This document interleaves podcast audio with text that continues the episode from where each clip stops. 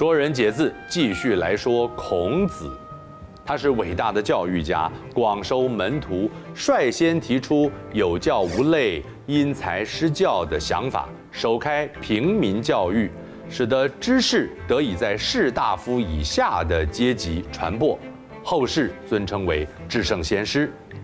孔子的思想被门人再传弟子，集结成为著作《论语》。一共二十篇，主要记载孔子和弟子的言行。宋代朱熹将《论语》《孟子》《大学》《中庸》合称为四书。他不只开补习班，还出参考书啊！所以你看孔子多赚。孔子教导学生重视求知的动机和启发，他要求学生主动思辨，而非被动学习记诵。若学生不先思考，孔子不会去开导他。如果孔子已经揭示了四方的一角，学生还不能自己推想其他三角，孔子是不会继续教导他的。《论语·述而篇》：不愤不启，不悱不发。举一隅不以三隅反，则不复也。举一反三就由此演变而来，形容学习时触类旁通。孔子对弟子有很高的期许，《论语·子罕篇》：子曰：“后生可畏，焉知来者之不如今也？四十五十而无闻焉，斯亦不足畏也已。”不可以小看年轻人，我们怎么知道他们将来成就不如我们呢？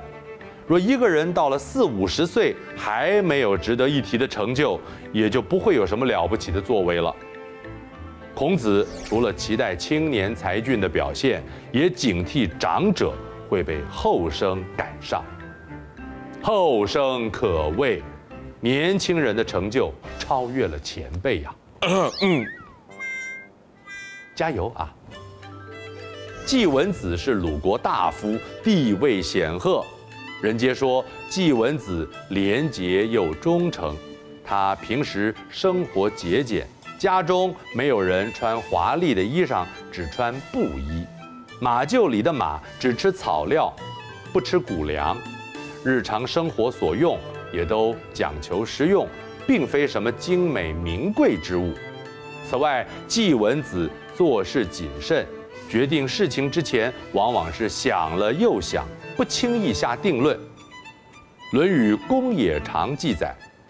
季文子三思而后行，子闻之曰：“再思可矣。”孔子听闻此事，就评论说：“一件事情想两次就够了。